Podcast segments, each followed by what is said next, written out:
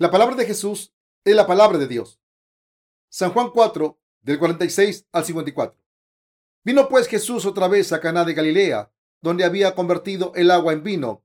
Ya había en Capernaum un oficial del rey, cuyo hijo estaba enfermo. Este, cuando oyó que Jesús había llegado a Judea, a Galilea, vino a él y le rogó que descendiese y sanase a su hijo, que estaba a punto de morir. Entonces Jesús le dijo, si no vierais señales y prodigios, no creeréis. El oficial del rey le dijo, Señor, desciende antes que mi hijo muera. Jesús le dijo, ve, tu hijo vive. Y el hombre creyó la palabra que Jesús le dijo y se fue. Cuando ya él descendía, sus siervos salieron a recibirle y le dieron nuevas, diciendo, tu hijo vive. Entonces él les preguntó a qué hora había comenzado a estar mejor y le dijeron, ayer a las siete le dejó la fiebre. El padre entonces entendió que aquella era la hora en que Jesús le había dicho, tu hijo vive. Y creyó él con toda su casa. Esta segunda señal hizo Jesús cuando fue de Judea a Galilea. Queridos compañeros creyentes, ¿cómo están? Es un día de primavera semejante a un bálsamo. Aunque la temperatura afuera no es muy tibia, hemos llegado a un poco en que ya no tenemos que eh, encender la chimenea debido al frío. Es maravilloso que la primavera haya llegado con las noticias de una primavera espléndida. Creo que es hora de cambiar las cortinas del interior del edificio en nuestra iglesia. Acabamos de cantar juntos una alabanza titulada Este es el mundo de mi Padre. En nuestro himnario, cuando escuchamos esta canción de alabanza, siento como si estuviéramos ofreciendo el servicio de oración en el exterior.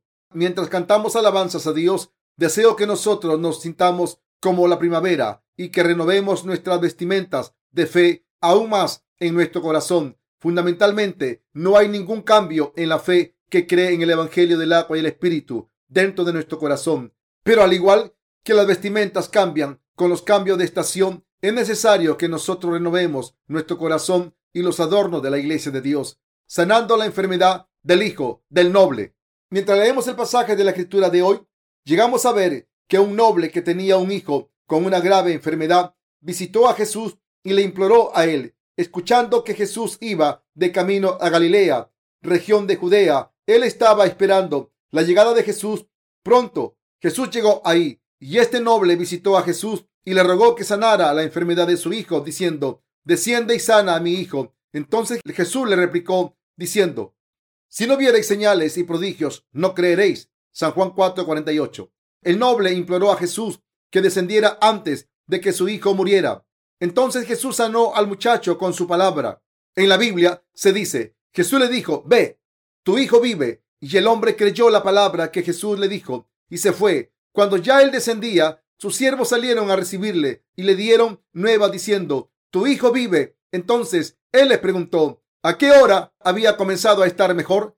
Y le dijeron, Ayer a las siete le dejó la fiebre. El padre entonces entendió que aquella era la hora en que Jesús le había dicho, tu hijo vive, y creyó. Él, con toda su casa. Esta segunda señal hizo Jesús cuando fue de Judea a Galilea. San Juan 4, 50 al 54. Esta señal fue traída por la palabra de Jesús y la fe del padre del muchacho. Así que, aunque nuestros ojos de la carne no vieron a Jesús recibiendo el bautismo de Juan el Bautista, cuando escuchamos acerca de la palabra del Evangelio del agua y el Espíritu, de los predicadores del Evangelio, entonces podremos ver con estos ojos de fe que nuestros pecados han sido limpiados completamente por escuchar y creer en el Evangelio del agua y el Espíritu. La historia que leemos hoy nos hace pensar acerca de cuál es la fe verdadera ante Dios. Puesto de otra manera, esta historia de sanidad nos hace pensar si las palabras del Evangelio del agua y el Espíritu de las que Jesús nos ha dado testimonio es verdadera o no. El pasaje de la escritura de hoy nos dice que la palabra del Evangelio del agua y el Espíritu en la cual creemos es la verdad real. Mucha gente tiende a creer en Dios después de haberlo visto con sus propios ojos. En vez de encontrarse con Dios por medio del Evangelio del agua y el Espíritu, la gente trata de ver a Dios con los ojos de la carne. Sin embargo, debido a que Dios es mayor que todas las creaciones y que todo el universo, no lo podemos ver a Él con estos ojos carnales. Solo podemos encontrarnos con Él por medio del Evangelio, del agua y el Espíritu, por la fe dentro de la palabra escrita de Dios. Y es por eso por lo que verdaderamente podemos encontrarnos con Dios solo si vemos con estos ojos de fe, creyendo en la palabra de Dios. Si intentamos de encontrarnos con el Dios Santo, con pecados aún dentro de nosotros, no seremos capaces de acercarnos a Él debido a su santidad y solamente seremos extraños ante Él. El Dios Trino es perfecto, poderoso, santo y sin pecado. Así que nunca seremos capaces de encontrarnos con Él sin la fe que cree en el Evangelio del agua y el Espíritu. Esto es así, ya que Dios nos hizo a nosotros, quienes fuimos creados, debido a que Dios sabe todo acerca de nosotros y es el ser espiritual. El caso es que no podemos ni ver con nuestros ojos espirituales, ni podemos escuchar su voz sin el Evangelio del agua y el Espíritu. ¿Cuál es la fe correcta? La fe en el Evangelio del agua y el Espíritu es la fe correcta. Al igual que un padre de un hombre enfermo ayudó a la enfermedad de su hijo para ser sanado, al creer en la palabra de Jesús, nosotros podemos ser sanados de toda la enfermedad del pecado por nuestra fe en el Evangelio del agua y el Espíritu. Esta es verdaderamente la fe de nacer de nuevo. Al igual que la fe del hombre noble que creyó en la palabra hablada por Jesús, nosotros también debemos llegar a ser creyentes de la palabra del Evangelio del agua y el Espíritu que Jesús ha hablado. Encuentra al Señor por medio de la santa palabra de Dios. ¿Cómo podemos tú y yo creer en la palabra de Dios como la palabra de verdad? ¿Cómo podemos encontrar el Evangelio del agua y el Espíritu?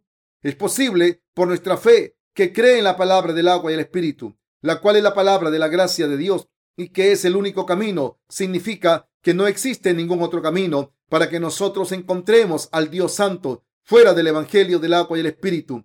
Hace mucho, Dios había revelado su voluntad dentro de los corazones de sus siervos al darles sus propias palabras. Y por medio de ellos, Él ha dicho y dado su providencia hacia toda la humanidad. Todos los pasajes de la Biblia son la palabra de Dios que los siervos de Él han escrito, habiendo recibido inspiración de Dios. Es por ello que las palabras de la Biblia que ahora tenemos son la palabra del Dios Santo. Es el caso que la santa palabra de Dios está en nuestras manos. Aún ahora, ya que los siervos de Dios han escuchado y escrito la palabra de Dios, es así como llegaron a existir el Antiguo y el Nuevo Testamento. En la antigüedad, cuando las escrituras fueron escritas, el papel no era muy común y las técnicas de impresión no estaban tan desarrolladas. Así, la gente en el pasado usaba papeles hechos de corteza machacada con rocas de algunas plantas, las hinchaban con agua, las hacían planas y las secaban. Para preservar la palabra de Dios, los escritores de la escritura escribían la palabra de Dios hecha de ese modo o en piel de cordero. Los siervos de Dios guardaban transcripciones escritas a mano para preservar en buenas condiciones la palabra de Dios, debido a que la Biblia desaparecería completamente si el original se pudriera o si se perdiera. Ellos guardaban transcripciones escritas a mano, copiando incesantemente la palabra de Dios y necesitaban un lugar para guardar los rollos de piel de cordero o los papeles que tenían escrita la palabra de Dios. A propósito, las copias de las escrituras que habían sido guardadas fueron encontrados en diferentes lugares, especialmente alrededor del Mar Muerto. Entre los muchos descubrimientos de las escrituras hechas a mano en el último siglo, el descubrimiento de los rollos del Mar Muerto es el más maravilloso. En la primavera de 1947, un pastor beduino de ovejas, al buscar una oveja perdida entre las rocas junto al Mar Muerto o buscando un tesoro, dependiendo de quien cuente la historia, llegó hasta una cueva en la cual había varias tinajas llenas de manuscritos. La historia dice de la siguiente manera, este pastor de ovejas había perdido una que él estaba criando, así que tuvo que ir a buscarla. Había muchas cuevas llamadas más adelante las cuevas de Qumran y el pastor lanzó piedras dentro de las cuevas para ver si la oveja estaba dentro. Si la oveja se hallaba dentro de la cueva, sería golpeada por la roca y el lamento sería escuchado, pero si no, no se escucharía ningún sonido. Así lanzó una roca, pero en lugar del sonido del animal, el sonido de una olla rompiéndose fue escuchado. Así que el pastor entró dentro de la cueva y ahí encontró una olla rota, dentro de la cual había rollos de piel de oveja. Aún ante los ojos del pastor parecían objetos muy valiosos y así llegó hasta la villa y les contó acerca de ellos. El primero de los descubrimientos llamó la atención de algunos académicos en 1948 Cuando el beduino vendió siete de los rollos a un comprador de antigüedades y reparador de calzado, este a su vez vendió tres rollos a una universidad hebrea y cuatro a un monasterio de la iglesia ortodoxa siria. Los últimos cuatro rollos fueron llevados a una escuela americana de investigación oriental, en donde recibieron atención de académicos europeos y americanos. Tomaron el rollo de piel de oveja y lo estudiaron cuidadosamente y descubrieron que era la palabra de Dios escrita en la era del Antiguo Testamento. También se dice que algunos otros manuscritos de las escrituras fueron encontrados dentro de la arena cuando fueron desenterrados por una pala mecánica en un trabajo de irrigación en la región del Medio Oriente. Esa palabra de Dios había sido escrita sobre papel hecho de varas machacadas y estaban sepultados en arena seca para que no se pudrieran. Estaban tan bien preservadas que pudieron ver la luz del día en esta era nuestra. Después de un minucioso examen por los arqueólogos, fue identificado como la palabra de la Biblia del Antiguo Testamento. Dios la ha pasado a aquello de nosotros al esconderla por miles de años dentro de una cueva y dentro de arenas secas. En el pasado, los siervos de Dios estaban escribiendo la palabra de Dios para preservarla, pero ya que eran perseguidos, tenían que esconder los rollos de piel de oveja con la grabación de la palabra de Dios dentro de las cuevas o de arena seca. La palabra de Dios estaba sellada en vasijas para prevenir la entrada de aire. Por lo tanto, aunque estos manuscritos originales estaban dañados considerablemente durante un largo periodo de tiempo, algunos de los manuscritos de las escrituras fueron restaurados cuidadosamente y probaron que las escrituras habían sido pasadas seguramente y enteras hasta este día. La palabra de Dios habiendo sido escrita y guardada de tal forma que fue construida en un solo libro, y ahora lo podemos tener y leerlo cada vez que lo deseamos. Al leer la palabra de Dios, la cual había grabada durante más de 1500 años,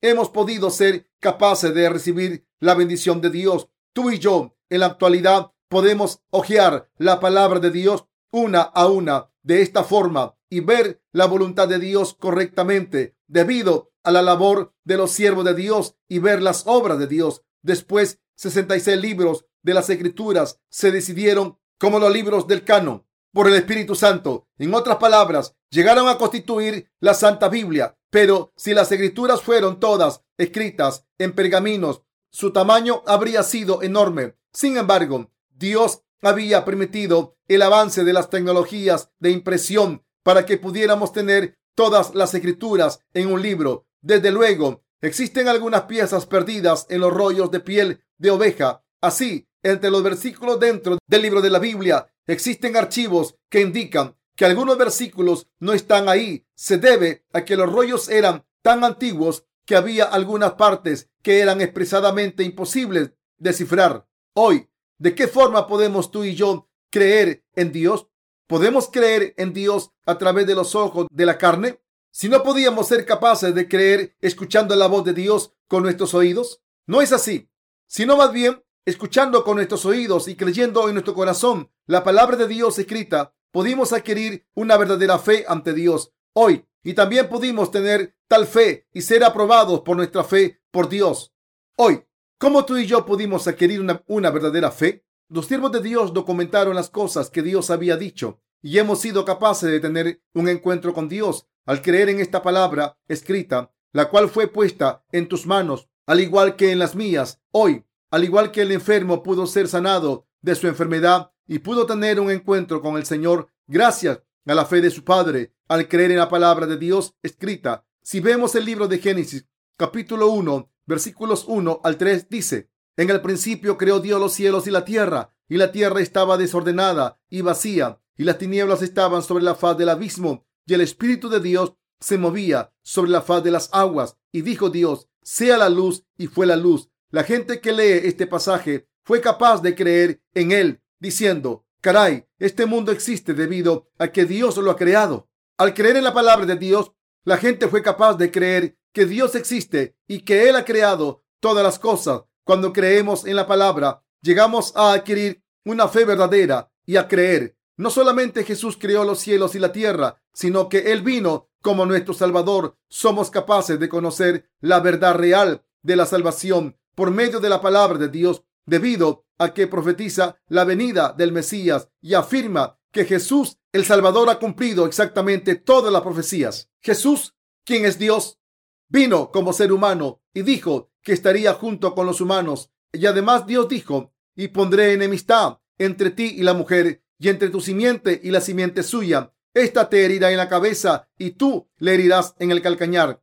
Génesis 3:15. Aquí la palabra su simiente se refiere precisamente a Jesús. Al creer en, todas estas palabras, hemos llegado a ser capaces de creer en Jesús como nuestro Salvador. En esencia, Jesús es Dios y aunque Él es Dios, Él nació en este mundo por medio de carne humana para borrar todos los pecados del mundo. Así reconocemos a Jesús como Hijo de Dios y nuestro Salvador creyendo en su palabra. ¿Por qué algunas personas usan una cruz en un collar? El Salvador, quien es Dios, para salvar a la gente de sus pecados, vino como humano, tomó los pecados de los humanos al recibir el bautismo de Juan el Bautista y nos salvó de todos los pecados de una vez y para siempre al morir vicariamente sobre la cruz. Así, la cruz puede significar muerte, pero porque porque también puede ser un símbolo de amor. La gente usa collares con la cruz. Podemos tener un encuentro con Jesús y creer en Él por medio de la palabra de Dios. El único camino para que nosotros encontremos a Dios en nuestras vidas es encontrándonos con Jesús, nuestro Salvador, por medio de la fe que cree en la palabra de Dios. Entonces, ¿cómo podemos recibir la remisión de nuestros pecados? La verdad se encuentra en la palabra del Evangelio del agua y el Espíritu. Escrito está, pero Jesús le respondió, deja ahora, porque así conviene que cumplamos toda justicia. Entonces le dejó. Y Jesús, después que fue bautizado, subió luego del agua. Y ya aquí cielos le fueron abiertos y vio al Espíritu de Dios que descendía como paloma y venía sobre él. Y hubo una voz de, de los cielos que decía, este es mi Hijo amado, en quien tengo complacencia. Mateo 3, del 15 al 17. Para recibir la remisión de los pecados, primero tenemos que creer que Jesús tomó todos los pecados del mundo cuando él vino a esta tierra y recibió el bautismo de Juan el Bautista. Y tenemos que creer que Jesús es Dios mismo, basados en la palabra. He aquí, una virgen concebirá y dará a luz un hijo y llamará su nombre Emanuel, que traducido es Dios con nosotros. Mateo 1:23. Al creer la palabra de que Jesús ha borrado todos nuestros pecados por medio del bautismo,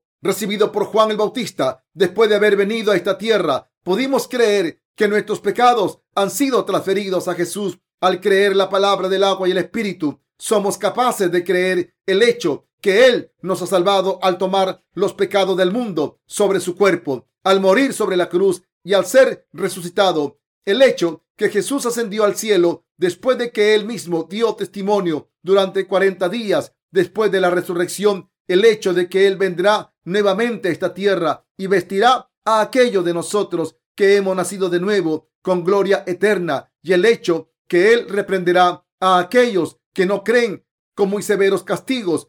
¿Cómo podemos tener un encuentro con Dios?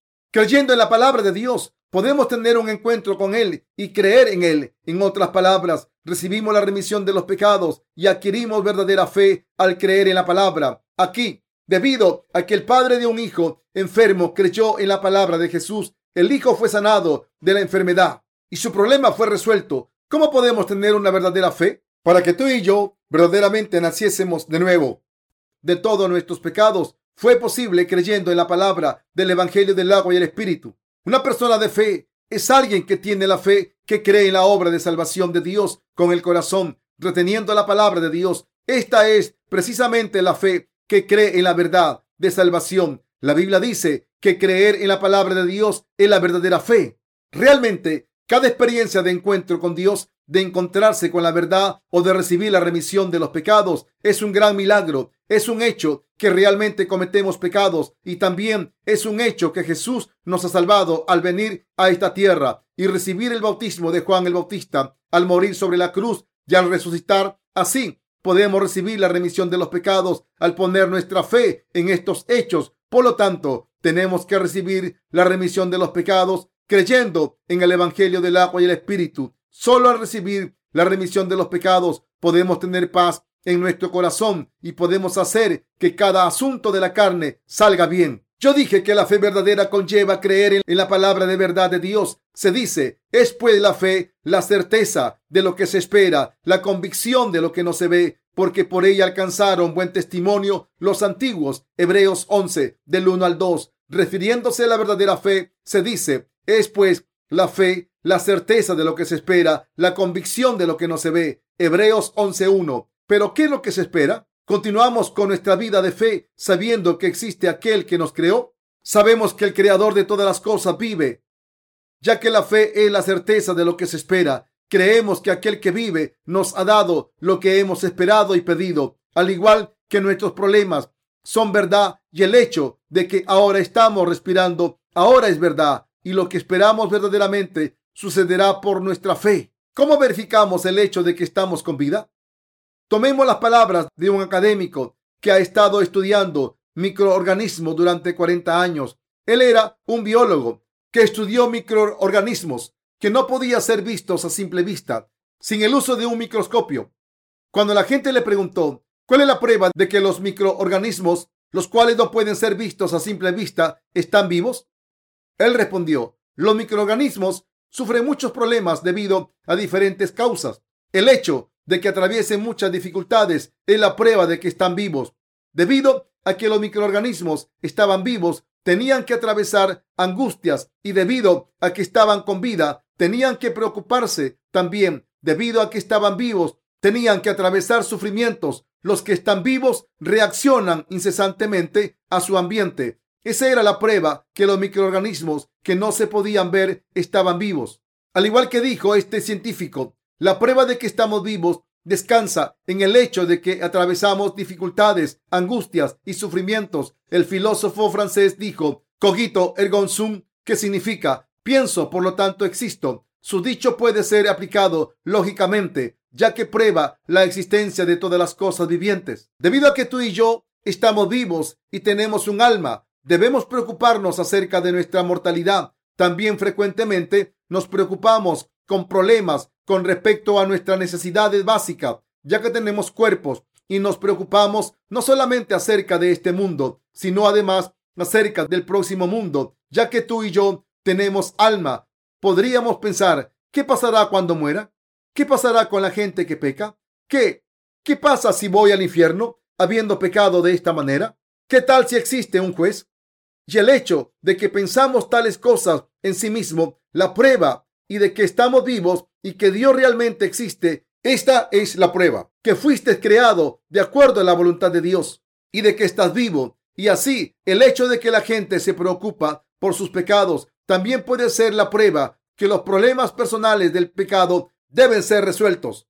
Nosotros los humanos tenemos que resolver todos estos problemas mientras vivimos en esta tierra y la forma de resolver todas estas cosas es creyendo en la palabra de verdad hablada por Jesús. Al creer en la palabra de Dios, la cual ha sido mencionada durante miles de años por Dios, el problema del pecado de cada individuo puede ser resuelto. ¿Cómo es que estas escrituras bíblicas son la palabra de Dios? Existen algunas personas que piensan que las escrituras bíblicas son solo palabras escritas por manos humanas, pero aunque esta Biblia ha sido escrita durante varios miles de años y por más de 40 escritores bíblicos, todos los libros, desde el libro del Génesis hasta el Apocalipsis, constituyen una Biblia, la palabra de Dios. La Biblia es el único libro que explica claramente la obra de la creación de Dios. Ningún otro libro se atreve a tratar para nada con el tema. Escrito está, en el principio creó Dios los cielos y la tierra, y la tierra estaba desordenada y vacía, y las tinieblas estaban sobre la faz del abismo, y el Espíritu de Dios se movía sobre la faz de las aguas. Y dijo Dios, sea la luz, y fue la luz. Génesis 1, del 1 al 3. Como tal, la palabra de Dios testifica que Él creó los cielos y la tierra y todo en ella, y que Él aún controla y hace funcionar todo, comenzando con el Pentateuco. La Biblia dice que la ley de Dios fue dada a la nación de Israel y a toda la gente. También todos los libros de la Biblia profetizan y testifican de Jesús. Aún durante los 2004 años de la era del Nuevo Testamento, ¿acerca de quién habla? Habla acerca de Jesús, quien ha ascendido al cielo después de haber borrado todos los pecados de nosotros, la humanidad. Si uno desea conocer la autenticidad de las escrituras de la Biblia, uno puede dirigirse considerando los eventos actuales, así como la historia mundial. Más de 40 escritores de las escrituras han escrito estas escrituras de la Biblia durante miles de años. Sin embargo, ¿acerca de quién hablan? Sin duda, hablan acerca de Jesús en este libro que llamamos la Biblia. Escrito está acerca de la voluntad de Dios y el estado pecaminoso de la gente, el camino de la salvación y el juicio de los pecadores y también las bendiciones de aquellos que creen en el Evangelio del agua y el Espíritu. Las enseñanzas de la Biblia son santas y sus amonestaciones son amplias. No hay engaño en su trabajo y las reglas de la Biblia no cambian. La Biblia es la verdad que nos permite recuperar la vida eterna del cielo, al igual que es la verdad que cierra las puertas del infierno. El tema más importante en la Biblia es Jesús y su salvación.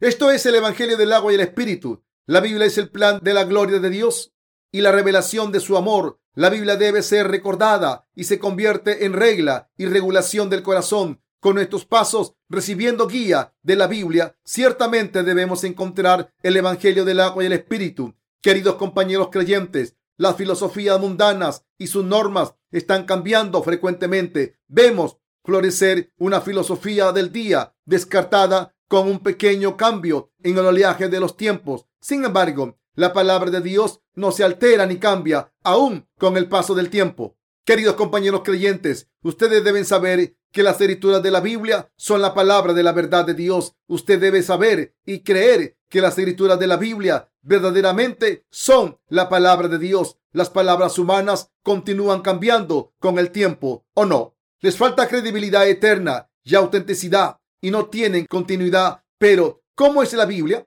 Todos los libros de la Biblia tienen absoluta unidad, integridad y continuidad. Durante los miles de años, los escritores de las escrituras escribieron la palabra de Dios inspirada por el Espíritu Santo. Sin embargo, los 66 libros de la Biblia que usted y yo leemos hoy, comenzando con el capítulo 1 de Génesis hasta el final del Apocalipsis, hablan consistentemente de Jesús, el Evangelio del agua y el Espíritu, el cielo y el infierno y la vida eterna. ¿Cómo sucedió esto? Se debe a que el autor original de todos los libros de la Biblia es Dios mismo y no cada escritor de la escritura. Ustedes no saben cuántas reconsideraciones hago mientras realizo el trabajo literario.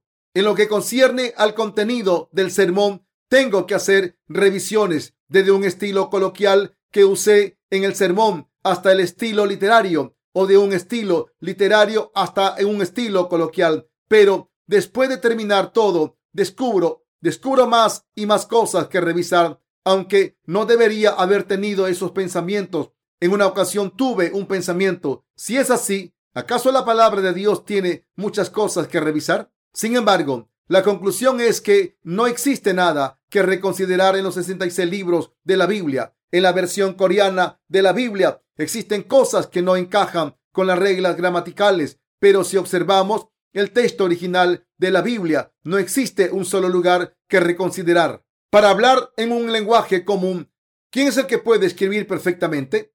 Aun si un académico impecable lo hubiese escrito sin faltas, siempre hay algo que reconsiderar, pero la palabra de Dios no tiene nada que reconsiderar en toda la eternidad. Solo al observar esta sola cosa, no puedo más que arrodillarme ante la Biblia y aceptarla diciendo, solo Dios es perfecto. Si no creemos en la palabra de Dios, ¿cómo podemos tener un encuentro con el Dios Santo? ¿Y cómo podemos ser capaces de creer en Dios? Si solamente podemos escuchar y entender la palabra de Dios, cualquiera podría conocer el Evangelio del agua y el Espíritu y obtener vida eterna por medio de la palabra de Dios. Se dice que en el pasado hubo un escritor que escribió una novela titulada Cubo Vadis. Él no había creído en Jesús ni la autenticidad de la Biblia. Más bien había estado seguro que todas las historias en la Biblia eran ficticias. Así, él estudió muchos aspectos para verificar su falsedad. Sin embargo, entre más estudiaba, mayor confianza adquirió en la palabra de Dios. Finalmente se arrodilló y dijo, oh Dios, tú eres el único Dios que realmente existe. Y Jesús es el verdadero ser que vino a esta tierra para salvarnos a nosotros humanos de todos sus pecados. Al igual que él, muchos arqueólogos en el pasado tenían dudas. Pensaban Jesús no fue una persona real. Decían que probarían que Jesús no fue una persona real. Se esforzaron en probar la posible falsedad de la Biblia. Arqueológicamente, ellos buscaron los nombres de los lugares en la Biblia. Fueron a esas regiones y excavaron para confirmar la inconsistencia de lo mencionado y de la realidad. Pensaron, se menciona que cayó fuego del cielo en Sodoma y Gomorra y que los muros de Jericó eran infalibles y así sucesivamente. ¿Son todos reales? Así fueron a la región de Jericó, condujeron investigaciones por su cuenta e hicieron excavaciones, pero de todas las cosas ahí descubrieron que todo era exactamente igual que las escrituras bíblicas, debido a que los muros de Jericó fueron construidos dobles un muro detrás del otro. No podía rendirse fácilmente ante cualquier ataque de un ejército para tratar de destruirla. La razón era que si el muro externo caía, aún quedaba el muro interno de pie. También se dice que todos murieron debido a que cayó fuego del cielo sobre la tierra de Sodoma y los arqueólogos fueron a ver si era o no cierto. Se dice que la evidencia de fuego del cielo y gente quemada realmente fue encontrada en la tierra de Sodoma y Gomorra trataron de probar por medio de excavaciones arqueológicas que Jesús era originalmente una persona ficticia, pero nada salió de acuerdo a sus planes. En vez de eso, llegaron a arrodillarse ante Dios diciendo, Jesús, verdaderamente tú eres Dios, tú eres el Salvador de nosotros, la humanidad, tú eres aquel quien me ha salvado de mis pecados. Ellos se rindieron ante Dios y por fe entonces fueron usados por Dios. ¿Son o no son las escrituras bíblicas la palabra de Dios? Son la palabra de Dios. Mucha gente en la actualidad hizo innumerables retos para probar que las escrituras bíblicas son historias fabricadas. Sin embargo, ninguna persona pudo probar que fueran falsas. En vez de eso, todos ellos se rindieron ante las escrituras bíblicas. Algunos arqueólogos desarrollaron sus teorías por medio de los nombres de los lugares o de los eventos de aquel entonces como se mostraba en la Biblia. Si no fuese por la Biblia, no habría desarrollo en la arqueología. Es difícil encontrar los documentos antiguos. Ahí se dice que había documentos y códigos de leyes en el pasado, pero solo existen como datos en ciertos documentos de regiones limitadas. Más bien, la historia del mundo puede ser encontrada en la Biblia. Es por ello que entre los arqueólogos, aquellos que tienen mayor autoridad son todos aquellos que creen en Dios. Se dice que la historia del Oriente es de cinco mil años, pero la gente del Oriente principalmente ha creído en sus supersticiones. Creyeron que las serpientes o los dragones les darían hijos y los harían prósperos. Es por ello que cuando, vamos a un templo budista podemos ver muchas decoraciones con diseños de dragones en los techos o en las esquinas. Es por ello que el Oriente, a pesar de su larga historia, fue ocupada por el mundo occidental. Desde luego, el Oriente tiene mayor profundidad en dimensiones de la mente, pero el hecho es que su gente creyó en el demonio sin saber acerca de Dios. Ese fue el factor fundamental de haberse quedado atrás en el total de su civilización. Aunque la historia del Occidente es más corta que la del Oriente, la razón por la que la del Oriente no puede pasar al Occidente se debe al hecho fundamental a que la gente del Oriente no conocía a Dios. Yo llegué a conocer y a creer en el Evangelio del agua y el Espíritu por medio de la palabra de Dios. Llegué a conocer el Evangelio del agua y el Espíritu a través de la palabra de Dios. Se dice que Jesús había recibido el bautismo por Juan el Bautista y antes de recibir el bautismo, Jesús dijo, porque así conviene que cumplamos toda justicia. Mateo 3:15. ¿Toda justicia? Yo deseaba descubrir el significado fundamental de las palabras toda justicia y así conviene Primero que nada, llegué a darme cuenta que la palabra así, así conviene, es en griego, que significa solo de esta manera, más apropiado, o no existe otro camino aparte de este. Esta palabra muestra que Jesús tomó los pecados de la humanidad sobre sí mismo, irreversiblemente y más apropiadamente, por medio del bautismo que él recibió de Juan el Bautista. Por medio de estas palabras pude darme cuenta de la verdad de que Jesús tuvo que haber recibido el bautismo de Juan el Bautista para cumplir toda la justicia.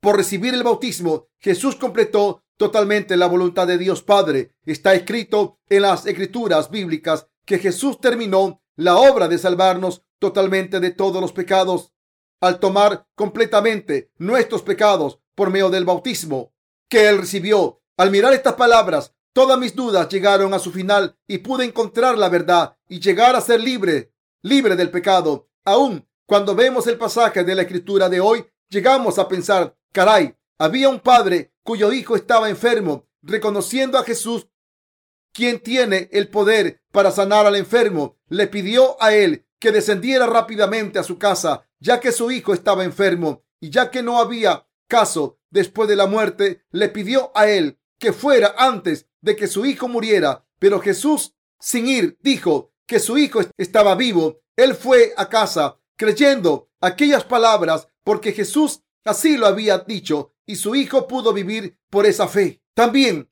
toda la casa llegó a recibir la bendición de creer en Jesús. Así hemos llegado a darnos cuenta que es correcto creer en Jesús por medio de la palabra de Dios. ¿Es así o no es así? Sí, sí es así. Pudimos conocer la verdad por medio de la palabra de Dios. Jesús habló primero a sus siervos de la justicia de Dios e hizo que la recordaran. ¿Por qué Jesús les dijo a los siervos de Dios primero? En vez de decirlo él mismo para que todos escucharan, ¿por qué Jesús habló de ello por medio de los siervos de Dios? Porque la gente no escucha y no cree en la justicia de Dios. Si él les hubiera hablado acerca de esto el caso es que él habla de ello por los siervos designados por Dios. Si todos fueran a escuchar y a creer en la palabra de Dios, la escuchen o no, ¿qué necesidad habría de los siervos de Dios? A pesar de no haber visto a Dios, aquellos que verdaderamente creen en Dios deben creer en la palabra de Dios. Dios ha obrado por medio de la palabra, diciéndonos que genuinamente creamos en Dios, también debido a que la gente no cree aún si Dios habla él hizo que sus siervos grabaran su palabra y él hizo que la gente los escuchara siempre que predicaran la palabra de Dios y así hubiere una persona necia que aún no creyera en él. Él hizo que él conociera por medio de la naturaleza. Así como llega la primavera, lo primero que florece entre las verduras es la noble planta Gorwol. Esta planta sale del piso en un periodo corto de tiempo. Mientras sale le dice a la gente necia, mira, ¿Hay un Dios o no? Cree en Él, cree en la existencia de Dios. Tonto. Ahora, los dandelios, otra hierba primaveral, salen del frío piso y dice, cree en Dios. La Biblia dice, porque las cosas invisibles de Él, su eterno poder y deidad, se hacen claramente visibles desde la creación del mundo, siendo entendidas por medio de las cosas hechas, de modo que no tienen excusa. Romanos 1.20. Puesto de otro modo, Dios revela su voluntad poder eterno y liderazgo por medio de su creación. Esos pinos también indican la existencia de Dios. Los claveles rojos que nos ponemos en la solapa en el Día de los Padres también indican la existencia de Dios. La gente puede hacer un escándalo acerca de la ingeniería genética o la ingeniería de la vida en estos días, pero eso es hacer las cosas por medio de alteraciones sobre la base puesta por Dios. No es crear algo de la nada. La clonación humana también está basada sobre un cuadro básico de la vida creada por Dios.